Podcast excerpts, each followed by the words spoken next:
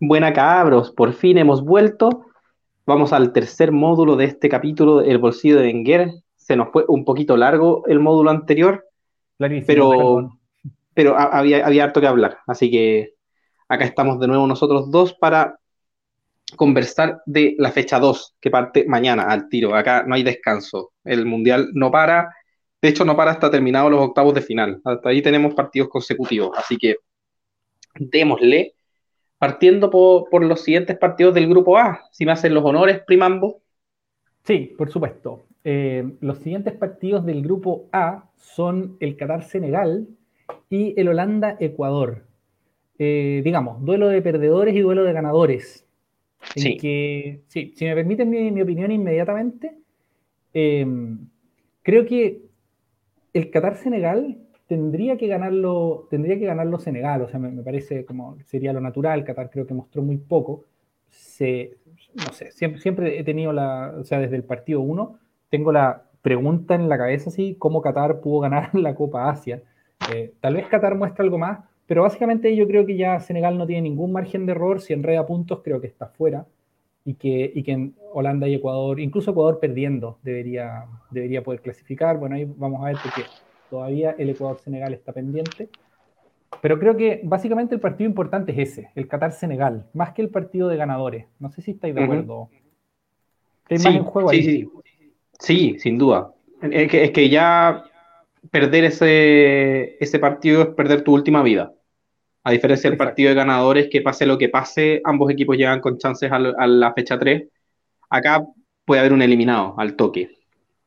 Así es, así es. Y me, gustaría, si bien yo no, voy particularmente contra Senegal, me gustaría ver un bonito partido por parte de Qatar, que mostrara algo que, no mostró en el primer partido, para, para hacerle el honor a, a, ser el país local y para que no se vaya tan, tan pelado. Me, me daría pena eso. Sí, o sea, a, mí no sé si, si, pena es la palabra, realmente me, en fin, sí sería una, una especie de decepción, pero, pero sobre todo es una decepción no tanto por, el resultado, cuanto por los antecedentes que traía. O sea, Qatar no, tenía por qué ser así de malo como, mostró en el partido 1. Y creo que hay una posibilidad en que hayan estado muy nerviosos eh, y que algo de esos nervios se hayan disipado, así como el pánico escénico que esté, esté un poco atrás. Y ojalá le hagan un buen partido a Senegal. A mí, yo, digamos, sí, no es que tampoco le tengo mal a Senegal, ni mucho menos. Sí, a mí me gustaría que Ecuador clasificara, porque en general soy, yo, yo hincho por los sudamericanos en el Mundial, aunque nos hayan eliminado a nosotros, pero, pero no me importa, ya que nos Como 14 veces. Dejen, dejen nuestro nombre en alto. Sí. Eh, pero sí, me gustaría también que Qatar mostrara algo más que lo que mostró en la primera, en la primera fecha, eso sin duda.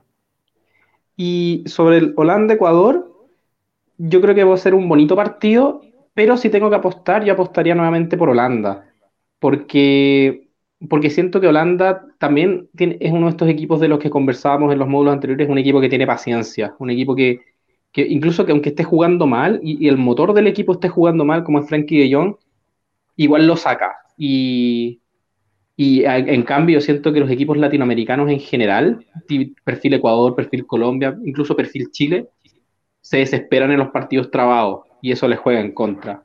Y este me tinca por todos lados que va a ser un partido muy trabado para Ecuador.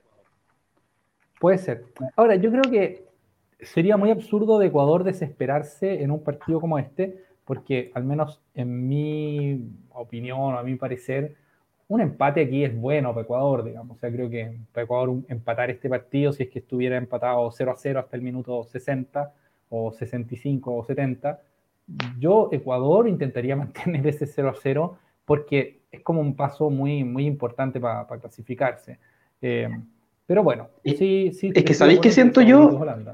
¿Sabéis qué siento yo que, le pasa a las selecciones latinas y por eso hago la analogía con Colombia y Chile? Que, son selecciones que, que, les gusta mucho ganar. En el fondo, no imagino a Ecuador resignándose la oportunidad de, ser los héroes nacionales y de, y de darle un triunfo a su gente los latinoamericanos somos, somos muy pasionales en esas cosas. Y de hecho yo siento que somos un poco, hasta cierto punto, irracionales. Entonces... absolutamente. Y, no descarto que esta selección ecuatoriana también lo sea. Es decir, viene de haber hecho una gesta inédita que es hacer perder al local por primera vez en la historia en el partido inaugural. Así que no me extrañaría que ellos se, se vengan arriba y digan como ya, pues entonces ganemos la Holanda también. Ahora, yo debo decir, sí, perdón, perdón. No, sí, y eso, y que, que, Holanda no se los va a poner fácil. Sí, ahora, yo debo decir que si juzgara por lo que vienen los primeros partidos, creo que Ecuador tiene, tiene herramientas para, para efectivamente salir a ganar el partido contra Holanda. O sea, creo que lo mejor que pueden hacer es jugar un partido bastante conservador y esperar que sea Holanda el que asuma más responsabilidad, porque creo que lo, mejor de Ecuador no es su defensa, sino que es como su creatividad y un, buen despliegue físico, unos laterales que tienen bastante recorrido, en fin, son, son como, y por supuesto en el Valencia arriba, son como los, los, argumentos con los que Ecuador podría intentar ganar el partido. Eh, pero creo que puede, o sea, creo que Holanda no, no mostró nada muy especial. Senegal les puso muchos problemas atacándolos. Y, creo que Ecuador podría hacer lo mismo y tal vez tener más éxito que, Senegal, que al final perdió también por algo de mala suerte. Sí, claro, todo eso puede pasar, todo están las posibilidades. Pero yo creo que ambos acordamos en que Holanda, si hay que elegir un ganador, debiera ser como en los papeles Holanda. Favoritos Holanda, eso seguro, sí. Pero por su trayectoria, no por, no por lo que mostraron en la primera ronda. sí, sí. Sí, igual la, primera fecha es, yo siento, una mala guía del mundial. Los equipos suelen entrar, entrar en otro, en, otro perfil, en otra, en otro modo de juego, el primer partido. como que se empiezan a soltar en el camino, y no me extrañaría que Holanda fuera el caso. Sí, no, muy, muy de acuerdo. O sea, no, no, no, es definitivo para nada, es un solo partido y además un partido que igual ganaron. O sea, no, no es solo, solo que como, como, como que no sea una, una buena guía, sino que además o sea, tampoco uno puede objetar tanto un partido que un equipo ganó. Exacto. Pasamos al grupo B entonces. Pasamos al grupo B, así es. Este tiene partidos bonitos, que bueno, es que este grupo es bonito. Eh, son Gales con Irán e Inglaterra con Estados Unidos. Acá yo creo que el partido fuerte es el de Inglaterra con Estados Unidos, porque Inglaterra se va a enfrentar esta vez a un equipo que yo creo que le va a poner trabas definitivamente, no, no como Irán, que Irán pecó de ingenuo, ya lo conversamos.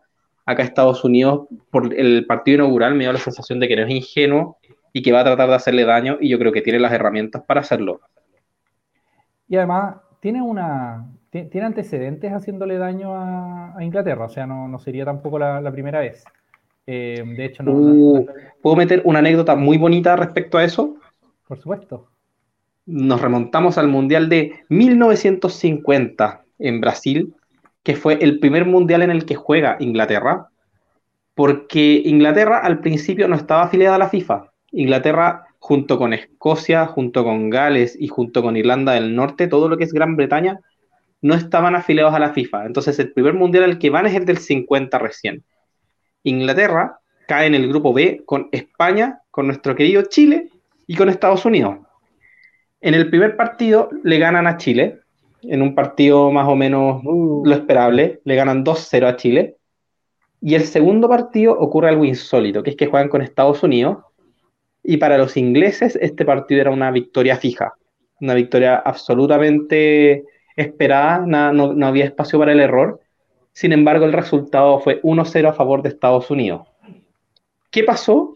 La prensa inglesa primero publicó que el resultado fue 10-1 porque pensaron que se habían comido un 1 antes del 0 de Inglaterra. El nivel de, no, de no entender qué había pasado fue como nos mandaron el resultado mal, debemos haber ganado 10-1. Y una vez que se les dijeron como no, no, no, ustedes perdieron 1-0, las, o sea, las páginas deportivas de la prensa británica al día siguiente estaban completamente negras. No, no publicaron nada. Fue un luto. Excelente. no, no conocí esta historia, es preciosa. Sí, sí, y eso fue producto de Estados Unidos, que terminó en el grupo perdiendo 5-2 con Chile, y, España le gana a Inglaterra, y España es quien clasifica la etapa posterior. Así que fue un fracaso el primer mundial de Inglaterra, y todo gracias a Estados Unidos. Excelente. Oye, y por si eso fuera poco, tienen también en el Mundial del 2010 un enfrentamiento que, termina, termina 1-1. Ese partido no lo, empieza ganando Inglaterra con un gol de Steven Gerrard, si no me equivoco. Y sí, sí, Estados Unidos con un gol de Clint Dempsey. Tú me podéis corregir si es que lo estoy inventando, pero estoy casi seguro que es así. Estoy casi seguro que es Josie Altigor. ¿En serio? Ya, puede, ser, puede, que... me esté equivocando. Pero, pero en fin, recuerdo sí muy claramente que, es, un, es un grupo que, que, en el fondo también, o sea, el favorito obviamente es Inglaterra a ganarle a, Estados Unidos ese partido.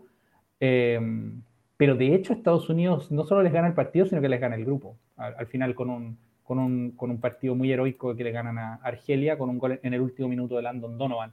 Eso sí me acuerdo. Eh, sí. Eso sí, estoy seguro, digamos. Es un golazo además. Eh, entonces sí. creo que Estados Unidos e Inglaterra no tienen muchos antecedentes de enfrentamiento, pero los que yo tengo en la cabeza no son tan fáciles para Inglaterra, y por mucho que obviamente Inglaterra sigue siendo una selección favorita frente a Estados Unidos, eh, bueno, tienen que, tienen que ganar. Sí, claro. Y, también hay que decir que los grandes pilares, a mi parecer, de la selección estadounidense, todos juegan en la Premier salvo Gio Reina y Timothy Weah. Es decir, juega Brendan Aronson ahí, juega Pulisic, juega Robinson, juega Tyler Adams, el capitán, y juega eh, Tim Rim, el central. Así que un poco el esqueleto axial de, esta selección estadounidense conoce a la Premier y son sus compañeros de equipo. Así que de que saben cómo juegan, eso también puede ser un factor. Sí, por supuesto. Siempre, siempre o sea, jugar contra ex compañeros es siempre. Porque además quita un poco los sustos. Es como tú, tú sabes quién es en el fondo, ¿no? no, no tiene así como este efecto intimidante que tiene quizás para un jugador de, de Qatar o de, o de en, este caso de Irán, jugar contra los tipos a los que ven en la tele o cuando miran la Premier, ¿cachai? Claro. Son, estás jugando contra tus compañeros de equipo, eh, sabes lo buenos que son, pero también sabes que son humanos que cometen errores y que pierden partidos a veces. Sí, sin ir más lejos, la fecha antes de, ya esto es un, un, dato de alguien que es como obsesivo con el, con el fútbol inglés, pero el partido antes del, paro mundialista fue el Tottenham Leeds, entonces Harry Kane se va a enfrentar con Brendan Aronson y con, y con Robinson. No, perdón, y con Tyler Adams. Así que ahí ya, estos tipos jugaron hace dos semanas más o menos y, ya se conocen. Así que, que ahí hay un antecedente a corto plazo de que, de que ellos han jugado más de una vez el mismo partido. Perfecto. Oye, y, bueno, y en el, otro partido del grupo, si es, que, si es que te parece bien pasar inmediatamente a él. Sí, sí, claro. Eh, claro, ahora viene Gales, que hizo un muy buen partido. Yo creo que, o sea, logró, logró empatar un partido que parecía que iba a perder y estuvieron después a punto de ganarlo.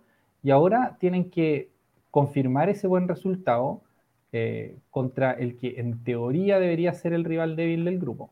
Entonces, no sé, ahora viene, viene, viene digamos, la obligación de Gales de, corroborar su primera impresión y, e intentar clasificarse, yo creo que ese es el, ese es el negocio. Sí, claro, y, y Queiroz, que es el técnico de Irán, dijo que, que, en el fondo sabían que iban a perder este primer partido, pero el que les importaba era jugar con los rivales directos. Bueno, este es el rival directo, uno de los rivales directos, así que también esperamos que Irán salga con, con otra cara, según lo que, lo que él dijo. Claro, Claro, yo, yo personalmente creo que Irán debería ser superior, o sea, perdón, que Gales debería ser superior a Irán, eh, pero estos son partidos que se, que se, pueden poner difíciles y si es que, si es que los galeses se confían por, el, por, el, por lo que pasó en el, en el, en el partido de Irán contra, contra Inglaterra, eh, no, o sea, lo, lo, pueden pasar muy mal porque me parece que están ya en esta situación después de haber empatado el primer partido en que cualquier error te deja sin, sin, sin segunda fase. Sí, no, y además que, yo sentí que pese a la, derrota por ingenuidad de Irán, el 6-2 fue más bien injusto a una selección tan con, esos nombres. O sea, vamos a repetir nuevamente que los resultados no son injustos, pero yo siento que, Irán no, es una selección que suele perder por, por, tantos goles, así que yo espero una mejor presentación de ellos en este partido, definitivamente. Sí, es, un, es un resultado mentiroso ese porque, claro, o sea, comentábamos que independientemente de, que se hayan comido seis goles, que siempre es una cosa un poco, un poco fea, eh, pero ellos hicieron dos goles a, Inglaterra y se perdieron al menos un gol clarísimo eh, más. Entonces, entonces, claro, o sea, si, tú logras meterle tres goles a Inglaterra en, una, en un partido en el que jugaste con una, con una razonable disciplina táctica, eso es un partido que podéis ganar, ¿cachai? Si hacerle tres goles a Inglaterra es suficiente para ganar un partido en condiciones normales. Y si le hacen tres a Inglaterra, bueno, ellos le hicieron dos, pero insisto, o sea, se pierden uno cuando ya el partido está bastante roto, eh, se pierden un gol hecho. Eh, bueno, tienen recursos para hacer goles y, y, Gales tiene que estar ahí muy atento, ¿no? Sí, muy atento. ¿Quieres hacer los honores del grupo C? Por supuesto. Este tiene, tiene salsa. El grupo C tiene la salsa de que Argentina perdió en el debut contra Arabia Saudita y ahora tiene que ir a jugar contra México. Y, México, como nosotros sabemos y dijimos antes de que empezara el Mundial, es una selección que tiene una, facilidad espantosa para arruinarle la vida a todos, a todos los que quieran dejarlo. Incluso a sí mismos. Incluso a sí mismos, así es, sobre todo a sí mismos, quizá. Pero, pero, pero efectivamente, o sea, México no le va a regalar nada a Argentina y Argentina, a mi juicio, tuvo una, clara falta de creatividad y algunos problemas de consistencia, así como, como anímica en el, en el partido anterior, de, modo que cuando recibieron el gol después se anduvieron desplomando, cuando reciben sobre todo el primer gol, no, no, no, no hablo del segundo. Entonces, Argentina ahora necesita a toda costa ganar porque está en una situación parecida a la que nosotros describíamos de Alemania, ¿no? Eh, sí. Tiene que ganar. no es la misma porque no hay, no hay duelo de ganadores acá, porque empataron México y Polonia. Pero si no le gana a México, o sea, solo un empate, los puede dejar fuera aunque ganen el último partido. No, y, si nos vamos más, más en lo estricto, la derrota lo elimina ahí mismo. Sí, no, claro. La derrota, la derrota es para la casa, eh, pero el empate yo creo que tiene una probabilidad razonablemente alta de también ser para la casa. A ver, yo quiero poner este, este escenario que es, ¿qué pasa si México se encuentra con un gol al minuto 3? Como una, una viveza de un lateral o, algún accidente en un córner, etcétera. Si México se pone en ventaja, ¿qué pasa con, esa mentalidad argentina que, ya vimos que en el partido con Arabia Saudita les pesó mucho? Ese partido lo pierden más por psicológico que por, que por fútbol. Y, y fue terrible. Nosotros ya hemos conversado más de alguna vez de, de los fantasmas de Argentina y con fantasmas no nos referimos al Diego Martínez, una, una, broma un poco malintencionada, pero ya hemos hablado de los fantasmas que tiene Argentina y yo creo que todos esos fantasmas van a aflorar completamente si parten perdiendo 1-0 con un gol accidental mexicano. Y, y, ese yo creo que es el peor escenario inimaginable para, para esta selección, para la escaloneta. Claro, y, el, o sea, completamente te sigo en el, en el escenario de fantasía que planteas, que es de, fantasía, pero obviamente podría ocurrir.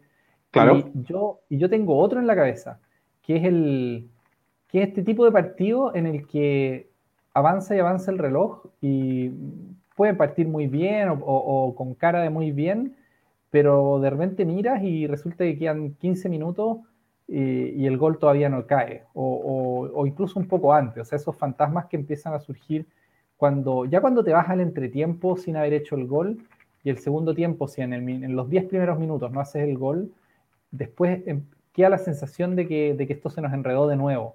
O sea, mientras más se alargue el tiempo y Argentina no se ponga arriba, creo que las posibilidades de que de repente en cualquier jugada México se encuentre con un gol y Argentina no termine perdiendo 1-0 llorando en la cancha antes de que el partido termine, que es ese, como, como, como una escena que hemos visto en, con Uruguay, por ejemplo, si te acuerdas. Josema Jiménez. De Josema Jiménez, así llorando, llorando con el partido todavía corriendo. Eh, mira la, la, risa cruel de, ah. nuestro, comentarista. Es que, es, que, es, que una imagen divertida esa, pero ya. Es una imagen, sí, es un poco, es, como, es como... Es tragicómica. una cosa medio morbosa, sí. Eh, pero bueno, lo que quiero decir es que Argentina tiene que intentar, para mí, resolverlo en el primer tiempo. Y con resolverlo me refiero a hacer un gol. Y si lo logran, creo que pueden hasta golear a México. Si México tradicionalmente ha tenido muchas, ha perdido con Argentina. O sea, eso es lo, eso es lo y México Y México viene mal. Si, si eso también es, parte de, viene con un técnico criticado que trató de renunciar, viene con un equipo que, que la gente un poco critica porque no, no, llevó algunas de las estrellas que esperaban que llevara. Entonces México no, no está bien solo que, es un equipo muy complicado pese a todo.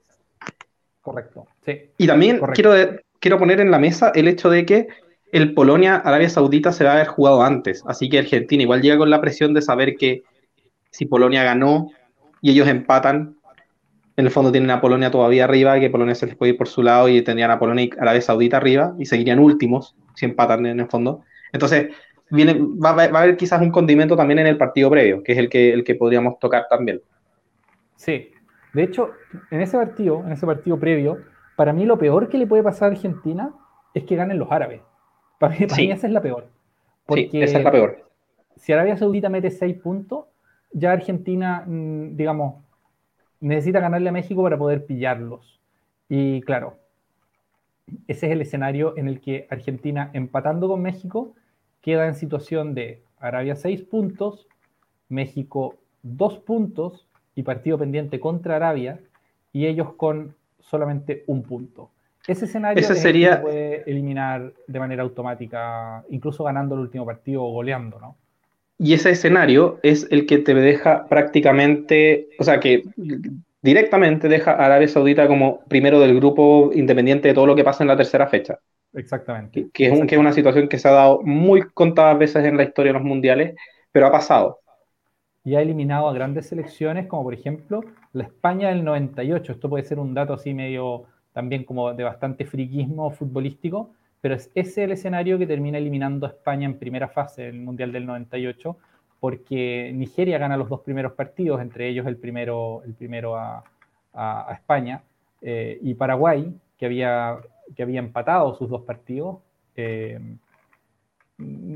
queda en, posición de si le gana a Nigeria a una Nigeria que ya había ganado el grupo, eh, los, elimina. Y efectivamente es lo que pasó. O sea, mientras España le metía seis goles a Bulgaria, Nigeria perdió con Paraguay y por lo tanto Nigeria y Paraguay clasifican primero y segundo del grupo respectivamente. Jugando con los Sparring prácticamente.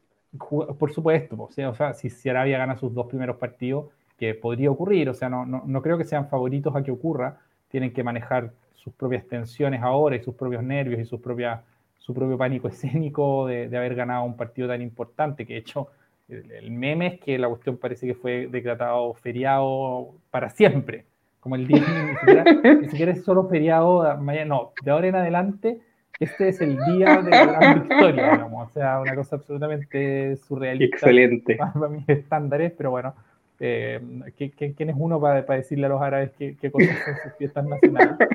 Eh, sí. Y en el sultán decretó un feriado perenne después de ganarle. Y claro, eso es algo que tienen que ellos eh, administrar, digamos, ¿no? Son son, presiones adicionales eventualmente, en fin, hay que ver cómo, Arabia recibe el, el, golpe, el golpe de su propia victoria. Así es. Si a ganarle a Polonia, Argentina oh. entra, con, mucha presión a ese partido, mucha, mucha presión. Sí. Así que yo creo que va a ser un, lindo día sábado con esos dos partidos. Sí. A mí me parece que sigue siendo favorita la, la selección argentina tanto a ganarle a México como a clasificarse. Eso nunca voy a, voy a dejar de aclarar, que todas estas especulaciones de lo que podría ocurrir no significan que sea lo más probable que ocurra, sino que son como escenarios plausibles y que se vuelven más plausibles después de los primeros, de, la primera fecha, digamos, ¿no? De que Argentina se y, un, Arabia Saudita. Y un poco lo conversamos para que si llega a pasar, poder decirle a todo el mundo, se lo dijimos. Exactamente, eso es lo más importante, la superioridad moral que te da haber dicho antes eh, del partido que eso que, eventualmente ocurre, podía ocurrir, sí. Exactamente. ¿Vamos con el, con el siguiente grupo? Pasemos al D. El D que tiene a Francia-Dinamarca, que también juegan el sábado, y al Túnez-Australia. Acá es el duelo, entre comillas, cototo del grupo, que es el Francia-Dinamarca, y los dos equipos que todavía tienen muchas chances de clasificar, que son Túnez-Australia, que acá un poco en el Túnez Australia, el que pierda yo creo que se va y el que gana es el que sigue para el último partido. Sí, Esa es mi, impresión mirándolo a, grandes rasgos. Yo creo que Australia jugó un partido muy correcto con Francia, pese al resultado. Igual hay que, hay que considerar que Francia es el actual campeón defensor y, la cantidad de jugadores que tiene de, de renombre mundial. Y, y Túnez, por otro lado, le hizo un partido muy complicado a Dinamarca. Así que ese puede ser también un partido muy entretenido de ver en el que ambos equipos saben que se juegan la clasificación ahí. Más, que la clasificación, la eliminación ahí. En el fondo ahí es una suerte de muere-muere. Completamente. Yo sí, estoy de acuerdo. Diría sí que si es que hay un empate en el partido entre Túnez y, Australia, eh, siguen las cosas un poco vivas, porque después de que haya habido un empate en el, en el partido entre Túnez y Dinamarca, esto también podría aquí darse una, una cosa que no es nada frecuente, pero que puede ocurrir, que es que un equipo le gane a todos y los otros empaten entre sí. Y ahí, claro, queda todo vivo para la última, para la última fecha, digamos. O sea, eh, quiero decir, incluso empatando sus dos partidos, entre comillas, más accesibles, eh, Túnez no está necesariamente eliminado, dependiendo de. Y, empieza todo a depender de las diferencias de goles de la derrota, ¿no? De, quién perdió por menos contra, contra, contra, el, contra el bueno del grupo, ¿no? Claro. Eh, que en este caso es Francia. Entonces, sí, yo creo que efectivamente es un partido que Túnez debería salir a ganar, porque uno no puede confiarse con un empate como, herramienta, eh, y, creo que no, no, es buena idea dejar sus cartas al partido con Francia. Pero el que sale completamente necesitado es Australia, que ya perdió por Francia y además perdió por tres goles. Entonces, creo, creo que Australia es el que tiene ahí que, que, jugar todas sus cartas a ganarle a Túnez para seguir vivo en el, en el Mundial. Así es. Y el Francia-Dinamarca, que yo creo que es el plato fuerte también de, quizás incluso uno de los platos fuertes a nivel fase de grupo, por cómo, por cómo viene Dinamarca, que Dinamarca arrasó en su eliminatoria y, juega justamente con Francia. Y además que Dinamarca en los últimos partidos le ha complicado la existencia a Francia. Hmm. Eh, me, tinca que va a ser un, duelo muy igualado eh, en un principio, pero sigo pensando que, que Francia tiene todas las de ganar. Mira, yo acá te voy a hacer una, confesión, y es que antes de que empezara el Mundial, a mí me parecía que en ese partido eh, Dinamarca era hasta favorito, porque los antecedentes de este partido entre los dos equipos son muy favorables a Dinamarca. Dinamarca viene, lleva un rato largo eh, ganándole, de hecho, a, Francia. Eh, pero claro, son antecedentes en un torneo de mucha menor jerarquía, como es la Nations League. y claro, ahora, ahora que ya está el Mundial en marcha, que Francia tuvo esta, esta exhibición un poco intimidante en el partido 1, eh, la posibilidad de que, de que Francia y le gane a Dinamarca me parece, claro, muy clara porque Dinamarca no lo hizo tan bien. De hecho, en mi apuesta inicial de los grupos, yo me acuerdo haber dicho, y, y en ese momento lo sostenía también, al igual que tú, que Dinamarca ganaba el grupo. Yo también pensaba que Dinamarca iba a ser como la sorpresa pero entre lo que se vio en el partido de Francia contra Australia y lo que se vio en el Dinamarca con Túnez, eh, eso también me hace, me hace un poco darme cuenta que, quizás lo que pasa sea la, lógica esperable de, ese partido. Claro, es que bueno, uno, uno aquí en, las predicciones mundialeras, uno tiene muy presentes como las cuestiones psicológicas, las cuestiones históricas, pero al final todas esas cosas chocan con que hay jugadores concretos que de repente rompen tonos.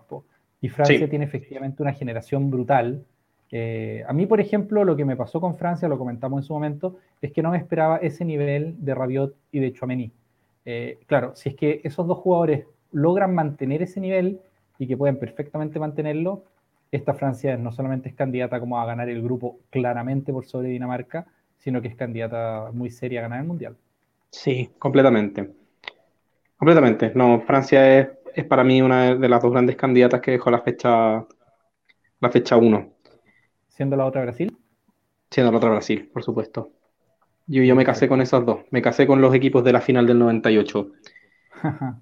bueno, hay veces que las finales se reeditan. Sería un momento entretenido para que eso ocurriera. Si no, preguntémosle a los argentinos y a los alemanes. Sí, pues, así es. Pasemos entonces, hablando de alemanes, al grupo E. Pasemos al grupo E, donde Alemania Alemania tiene, bueno, esto algo, algo lo comentamos en el, en, el, en el módulo anterior, entonces, bueno, yo, yo, haría simplemente como ese recuento, ¿no? Y es que Alemania básicamente tiene que ganarle a España, porque de otro modo eh, está prácticamente fuera del Mundial. Sí, sí, ya, ya lo hablamos todo, lo repasamos, España está con tremendo colchón, Japón ahora le toca el rival entre comillas más débil y yo creo que Costa Rica terminada la primera fecha, para mí fue el equipo que me dejó la peor sensación del Mundial. Y, y nada, pues si Alemania pierde con España, un poco good game, un poco GG. Sí, no. Es que para mí no, es solo, no, solo si, no es solo si pierde, es si no gana. Hay que decir que acá también el partido se juega eh, después, digamos, o sea, primero se juega el Japón-Costa Rica en la mañana, a las 7 de la mañana, y el partido de España-Alemania es el, es el, plato fuerte y se juega a las, a las 4 de la tarde hora chilena. Y ahí cada uno sabrá en sus países a, qué hora a qué hora equivale esto. Pero el fondo es el primer partido de la mañana, el otro, ¿no? Eh, pero claro, si ocurre lo que, lo que a mí me parece más previsible que ocurra, que es que Japón gane a, Costa Rica, eh, no, eso va a, ser, va a ser tremendo, va a ser tremendo porque Alemania ahí sí sale necesitando no solo empatar, sino que ganar. Sí, sí, Así que eso ya lo conversamos. Yo creo que podemos pasar como más tranquilos al grupo F. Sí, vamos al grupo F.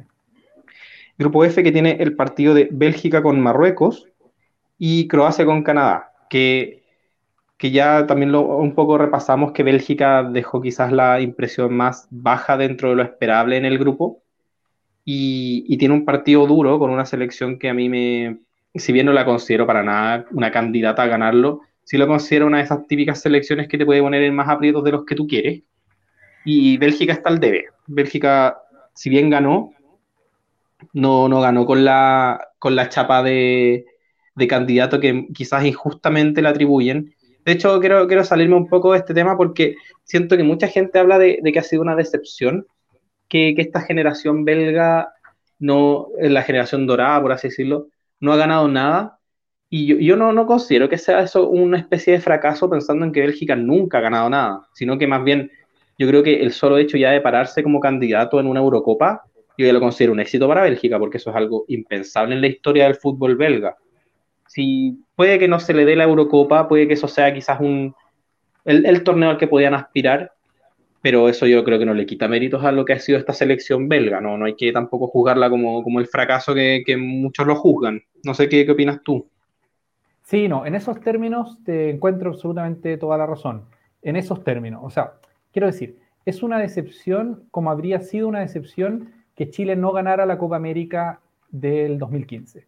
¿Me cacháis? Que en el fondo uno dice, ¿era obligación de Chile ganar esa Copa América si nunca habíamos ganado una Copa América? hay un sentido en que no, o sea, uno puede, lo, más que tú puedes hacer es agradecerle a esa generación por haberte puesto en la situación de decir, oye, en este momento somos candidatos reales a ganar esta cuestión, ganémosla, ¿cachai? Em, claro. Pero claro, una cosa es eso y otra cosa es decir, si es que no la ganan es un fracaso. Eh, ¿Era un fracaso si Chile no la ganaba? Habría sido como la mm. sensación de, mira, cuando éramos, justo cuando fuimos favoritos, eh, no, se nos dio, ¿cachai? No se nos dio. Pero claro. La, verdad no se me da. La verdad no se me da, exacto, como, como dijo aquel prócer, aquel prócer que llega a la 10. Eh, pero no, pues en el caso de Bélgica, creo que no, no, es una decepción en un sentido absoluto, más allá de que, dado que es una generación muy brillante, uno habría, uno habría esperado que hicieran algo muy brillante, y bueno, se limitaron a, hacer, un, hacer unas semifinales de mundial, que no es poco. Eh, o sea, ya muchísimo. yo unas semifinales de mundial. No, y tercero, tercer lugar. Nada de, cosas, medalla. Medalla, exacto, medalla, medalla de tercer lugar. Em, pero claro, no es, no es Bélgica una selección a la que uno le pueda pedir tanto. Y además yo debo decir una cosa que, que, que para alguna gente esto pueda sonar un poco antipático, pero no lo digo antipático, creo que hay algunos jugadores de Bélgica que pintan más que lo que realmente son. Y entre ellos estoy pensando sobre todo en Eden Hazard. Eh, porque claro, uno tiene el recuerdo de un Hazard absolutamente brillante en el, en el, Chelsea. En, el Chelsea, claro. Eh, pero el Hazard de los últimos ya prácticamente cuatro años eh, es un jugador que casi parece retirado. O sea, esto que, que decíamos de Lucho Suárez hace un rato, Hazard transmite esas sensaciones hace mucho rato y tanto es así que es como el jugador número, no sé, 22 de la plantilla del Real Madrid, una cosa así. O sea, juega antes. Por lo pronto, Fede Valverde fue inventado como delantero porque Real Madrid consideró que no tenía un extremo, un extremo para poner ahí, digamos. Eh, y claro, uno diría, pero esa no era la posición de, de Hazard. Bueno, lo era, pero no era. ninguna garantía Hazard de que vaya a hacer nada si es que lo ponen. Y cuando se lo puso no, no rindió nada. Entonces, claro, obviamente sigue siendo un jugador de mucho talento. Yo no lo ve en el Mundial y dice, pero si este es un jugador todavía talentoso, ¿cómo en el Real Madrid no juega? Claro, es muy talentoso, pero físicamente está muy mal. y no desequilibra como desequilibraba porque mucho de su capacidad de desequilibrio dependía de su, de su potencia, digamos, de su electricidad. Y perdido eso, eh, tiene muy pocos recursos para desequilibrar un partido de fútbol. Entonces, no sé, no, no, no, es una crítica a Hazard, porque tengo, tengo cosas parecidas en la cabeza con respecto a Yannick Carrasco, un jugador que considero talentosísimo, pero que creo que nunca ha sido lo que, lo, que algunos creían que era, digamos. Eh, más mm. allá de que sea un muy buen jugador de fútbol, pero pero, pero claro, una cosa es ser un muy buen jugador de fútbol, otra cosa es ser la materia prima que le va a dar a tu selección su primer mundial o su primera Eurocopa. Eh, sí, sin duda. Sí. sí, no, muy, muy de acuerdo. Bélgica tiene que, demostrar ante Marruecos que, puede ser capaz de llegar a, una nueva semifinal. Y Marruecos yo creo que, que también es una selección lo suficientemente atrevida para decirle a los belgas que, no, pues que acá, que acá sea otra sorpresa. Ahí yo creo que va a ser un partido duro. Me gustaría, me gustaría ver a, los marroquíes haciendo alguna maldad. No, no porque tenga algo contra los belgas, pero sí, pero encuentro simpática la selección marroquí, la verdad. Sí, no, yo, creo que está, yo creo que está esa mesa ahí servida. Eh, yo, yo en este grupo en particular porque soy muy, muy fan de Croacia, me gustaría que Croacia clasificara de todas maneras, eh, pero, y, me parece además que Marruecos hizo un partido muy, muy interesante. Eh, sobre todo además me parece que Marruecos tiene los jugadores como para, para hacer esto tan interesante, según hablábamos también en, el módulo anterior. Entonces creo que, digamos, es como que Marruecos tiene con qué sostener lo que ya mostró, ¿me cacháis? A nivel de, nivel de plantilla. Eh, y dicho eso, creo que a, mí me, parece que el partido entre, entre Marruecos y, eh, y, Bélgica, eh, claro, puede dejar a una Bélgica muy herida o bien a una Bélgica completamente confirmada como, como candidato. O sea, es así de, es así de, binaria la cuestión. Eh, y bueno, y en el caso de Croacia es un poco más de lo mismo. Sí, sí, yo, yo creo que un poco el mismo análisis que hicimos en el, en el partido anterior se aplica en este, que es que Croacia viene de una semifinal de mundial, ahora está en, lo, en el Final Four de la, de la Nations League, entonces tiene que, ponerse un poco la chapa de, equipo que quiere gestar otra vez esta heroica de, llegar a una semifinal. Y, Canadá hizo un partido muy bonito con Bélgica, así que yo creo que también se lo va a poner duro. Me gustaría creer que este va a ser uno de estos partidos que tienen muchos goles, pero como ya conversamos, me, cuesta ver cuáles son los los goleadores de Croacia. Entonces, bueno, pero, pero no nos falta un Modric o un Kovacic o un Perisic que, se saca algún gol de, ninguna parte. Así que sería bonito como un partido que termine en un 3 a 3, un, rico 3 a 3. Sí, no, por supuesto, por supuesto.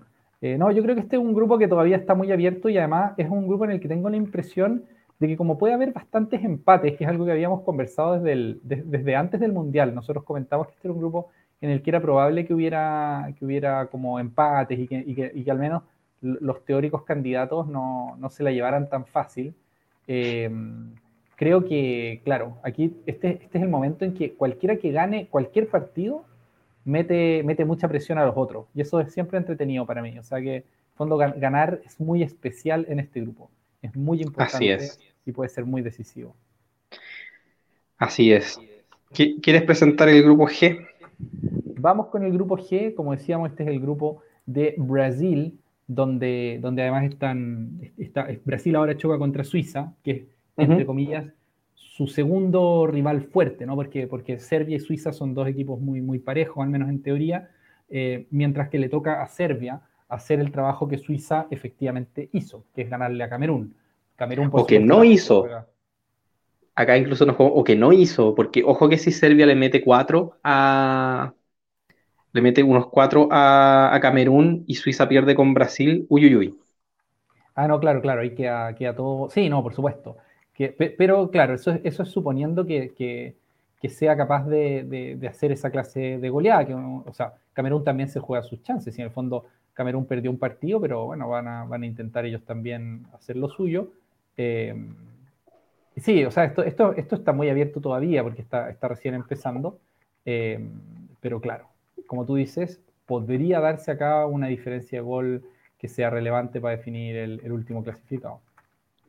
Sí, yo siempre tengo la teoría, más, allá de, quién es el equipo débil o quién es el equipo fuerte, pero yo siempre tengo la teoría que en el primer partido del Mundial, cuando tú te enfrentas al equipo en teoría débil, tienes que, tratar de meterle todos los goles que puedas porque te puede pesar después. Y, ah, absolutamente, Y porque, porque en el fondo los equipos que juegan con ellos después saben cuál es la barrera a romper. Claro, ¿cuántos goles Claro, y esa es una ventaja que ya Suiza no tiene, en teoría, porque ya, ya perdió el primer partido. O sea, perdón, ya, ganó el primer partido solo por un gol. Así que veamos cómo, cómo le va a ser bien este partido. Y, del Brasil-Suiza, Suiza es un equipo que complica a Brasil. Pero un segundo, Dime. quisiera comentar algo sobre eso, que es que, o sea, compartiendo todo lo que dijiste, también es cierto que los partidos, digamos así, antes que la diferencia de gol vienen los puntos, ¿no? Y que, o sea, esto es una, es una frivolidad lo que estoy diciendo, obviamente vienen antes los puntos, pero, pero el tema es que a lo, a lo, que me refiero es a que es verdad que no hicieron el trabajo completo, pero al menos hicieron la parte principal que es ganar. Y, y, acá lo que tengo en la cabeza es algo como, por ejemplo, lo que le pasó al propio seleccionado nacional nuestro cuando le gana apenas un, por un gol a Honduras. Y que después de que, de que, de que, claro, España había perdido con Suiza, nosotros logramos ganarle por apenas un gol a Suiza, y entonces parecía, al menos en términos como estadístico, eh, que claro, nosotros si es que nos ganaba España, que España necesitaba ganarnos, eh, la diferencia de gol nos iba a pesar mucho, porque bastaba a Suiza, a Suiza le bastaba con ganarle a, Honduras, que era el rival débil del grupo, para dejarnos fuera. Pero claro, no le pudieron ganar a Honduras. Y en, el fondo, a, eso voy con que, con que lo primero son los puntos. O sea, en términos de diferencia de gol, Chile hizo un desastre en ese partido, porque a Honduras le pudo meter, en ese, en ese mundial, a Honduras le pudimos meter muchos más goles que los que les metimos. Eh, pero a efectos de, de clasificar, terminó siendo eso lo que había que hacer, o sea, simplemente ganar, porque eh, Suiza no lo pudo, no lo pudo hacer. Así es. Y, nada, del Brasil-Suiza yo te comentaba que, en el Mundial pasado se enfrentaron y Suiza le hizo un muy buen partido a Brasil que terminó en empate. Y, yo siento que Suiza, si bien ahora eh, Brasil viene más potente, tampoco me extrañaría tanto que le sacara otro empate, porque Suiza es una, una selección que, sabe aguantar, sabe, aguantar, aguantar cosas. Sí, no, sin duda. O sea, Suiza, por lo pronto, en ese mismo mundial y en ese mismo grupo del que yo estaba hablando, le sacan un empate al que finalmente, o sea, le ganan al que finalmente sería campeón del mundo, que es España. O sea, más allá de que Brasil sea mucho más candidato que Suiza a ganar un mundial o algo así como ganar un mundial, en un partido uno contra uno, eh, claro, o sea, Suiza puede perfectamente sacarle ese empate o hasta ganarle un partido en una contra. ¿sí? Ahí los suizos han mostrado estar en condiciones de hacer eso muchas veces. Le han empatado ganándole el grupo a Francia, por ejemplo, en el, en, el Mundial del 2000. Tú tenés mejor memoria que yo para los números 6. Eh, en fin, o sea, hay, hay, muchas, muchas pruebas de esta selección suiza de que los equipos grandes no se le atragantan y que, y que en fin, pueden, pueden empatarle perfectamente a Brasil o hasta ganarle. Así es. ¿Algo más que decir sobre este grupo o pasamos al, al H? No, solo diría que a mí me parece que aquí lo que el, partido más importante es el de, el de Serbia. O sea, para mí es, Serbia el que tiene que demostrar más que, más que Suiza. O sea, Suiza creo que empatando con Brasil obviamente da un paso muy importante, pero al final el partido grande de este grupo es el de la fecha 3, ¿no? Es el, que va a enfrentar a Suiza y Serbia y que ahí ya se, den, se vean las caras y nos cuenten quién es el mejor. Sí, creo que hay pocas cosas que me gusten más en los mundiales que los partidos clave los protagonicen los equipos no candidatos. Eso es algo que, me fascina, porque en el fondo uno sabe que, Brasil tiene a priori las de ganar los tres partidos, que si gana nueve puntos a nadie le sorprendería, pero yo creo que, la joyita del grupo es ese partido entre los dos equipos que saben que, necesitan ganar para clasificar y que se juegan todas sus cartas y que coinciden en la fecha 3, lo encuentro muy, muy bonito. Completamente. Sobre todo con el antecedente del partido del Mundial anterior, que fue para, mí uno de los top tres mejores partidos del Mundial. Sin ninguna duda, sí, de los partidos más lindos de ese Mundial fue ese. Entonces, ahora sí pasamos al, H. Saltemos al H y último grupo. Eh, Portugal contra Uruguay y Corea del Sur contra Ghana. Eh, en teoría, el Portugal-Uruguay era el, era el, partido como, eh, digamos así, estelar de este grupo, al, al, menos al comenzar. Y ahora significa especialmente mucho para Uruguay, que después de haber empatado en el debut contra Corea, eh, ahora quedan en esta posición en que si pierden con Uruguay prácticamente se despiden del Mundial. Si pierden con Portugal. perdón, no sé lo que dije. Sí, si pierden con Portugal, que, es el favorito del grupo, eh, claro, prácticamente se despiden. ¿Qué dije yo? Si pierden con. Con Uruguay. Ah, no, no, es difícil que Uruguay pierda con Uruguay. Ni siquiera. México lo hace todos los mundiales un poco. Ah, em, ya, eh, para mí ese sigue siendo el, plato fuerte. Yo creo que va a ser un partido muy bonito. Uruguay sabe ganarle a Portugal y, y, sería muy chistoso cómo quedaría ese grupo si, Uruguay lo ganara. Como en, el fondo. Sí. Sí, o sea, yo, yo estoy viendo la situación en la que en la que Uruguay lo gana y, después regala puntos a, a, Ghana de nuevo. Entonces, como, como haciendo un jugo, un jugo divertido de, de ganarle al, al, crack, al equipo fuerte y, regalándole puntos a los débiles. Eso también me suena muy Uruguay. Claro, como Robin Hood del, del, grupo, así redistribuyendo los bienes. Sí, no, es posible. Es posible. Ahora, yo, la verdad, después de lo que vi en la primera fecha, me parece más probable aquí que gane Portugal igualmente, digamos, ya que, bueno, habrá que verlo, pero, pero yo vi bien en general a, Portugal y, no sé, me parece que Uruguay no mostró tanto. Obviamente mostró mucho carácter, pero, pero después de todo lo que les costó Corea, me parece poco probable que puedan ganarle a, Portugal. Obviamente hay que verlo. Hay que decir también que los éxitos uruguayos de, de la década del 2010 en adelante ya, ya en el fondo esa generación un poco cambió, ya se fue el maestro Tavares, ya, ya estamos con una renovación generacional que también lo mencionábamos en el módulo anterior. Así que, así que eso igual le puede pesar un poco Uruguay, es decir, es un peso grande para estos nuevos jugadores como Fede Valverde, Betancuro o Darwin Núñez tener que ponerse esa chaqueta que yo creo que igual es pesada. Y, y ahora tienen la prueba de fuego al tío, es decir, le costó mucho Corea y ahora el tío tienen como el, gran, el gran rival del grupo. Así que si Portugal juega bien sus cartas, claro, lo puede prácticamente eliminar en este partido. Sí, así tal cual, tal cual, tal cual. Es, ese el escenario que enfrentan nuestros, nuestros vecinos del Río de la Plata. Eh, y claro, yo, yo lo que veo acá es que, por supuesto, Uruguay va a poner muchísima actitud y no me cabe duda de que van a dejar la piel en ese partido como, como hacen siempre. Eh, pero bueno, una cosa es eso y otra cosa es lograr ganarle a un equipo que además jugador por jugador eh, tiene más que Uruguay, digamos. Sí, sí. yo creo que no hay duda, yo, creo que tampoco hay duda al respecto. Y el Corea gana, acá también ambas selecciones se juegan un poco todo, porque ah, el, el, último partido es con, con los dos grandes del grupo, para ambos. Así que yo creo que Corea necesita ganar porque sabe que cierra con Portugal y gana lo mismo. Sabe que necesita ganar ahora porque está última del grupo y cierra con Uruguay, que, tienen un antecedente negrísimo con ellos del Mundial del 2010. No, durísimo. Y, que, yo creo que con, la, la, poca historia mundialista que tiene Gana, eso debe ser una herida dolorosa hasta el día de hoy. O sea, debe ser, va a ser la herida más dolorosa. O sea, imagínate que en Chile hay gente que todavía llora por el penal de Caselli. O sea, yo creo que, o sea, como herida, imagínate lo que es ese penal de, de Asamoa perdido en el, en el último minuto para después terminar perdiendo una definición a penales, ¿no? Una cosa insólita. Eh, sí, no, yo creo que ahí hay, hay, hay una rivalidad que tiene una tradición muy corta, pero que tiene una potencia simbólica gigantesca. Sí, a mí a mí lo que me pasa es que creo que después de haberle ganado, o sea, de haber, jugado como jugaron contra Uruguay, eh, Corea se juega acá la vida. Y Asia en general ha tenido un mundial bastante mejor que lo que nos acostumbraba, eh, al menos por los dos grandes resultados contra Alemania y contra, Argentina. Así que a mí me, me, parece acá ligeramente favorito Corea, fíjate, a pesar de que antes del mundial me lo parecía gana.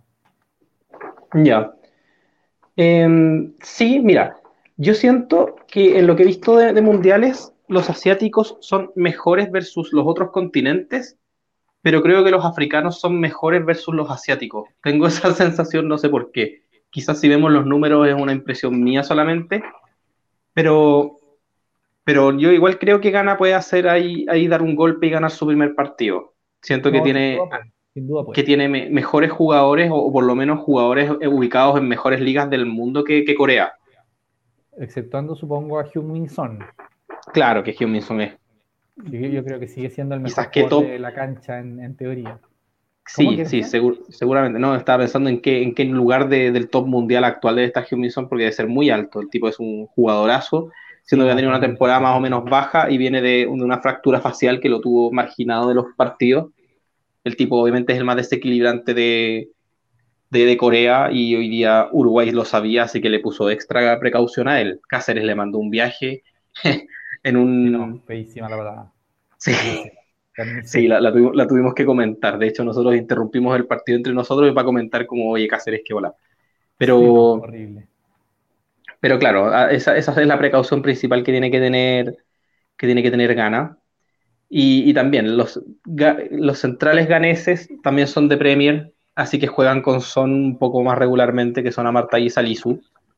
Así que, que yo creo que también lo conocen y un poco saben qué hacer con él de la misma forma en la que, en la que Son también sabe qué hacer con ellos. Así que sí, yo debe estar bonito ese partido. Una cosa es conocerlo, otra cosa es saber, saber qué hacer con él, porque es un jugador muy, muy difícil de controlar. De hecho, hoy día mismo, aunque, aunque obviamente estaba con todos estos problemas que comentábamos, desde los físicos hasta los de la indumentaria, pero, pero estuvo a punto en algún momento de, inventarse un, gol de la nada, así como una jugada individual en la que termina sacando un tiro con poco ángulo, pero que iba muy bien dirigido, que lo bloquearon.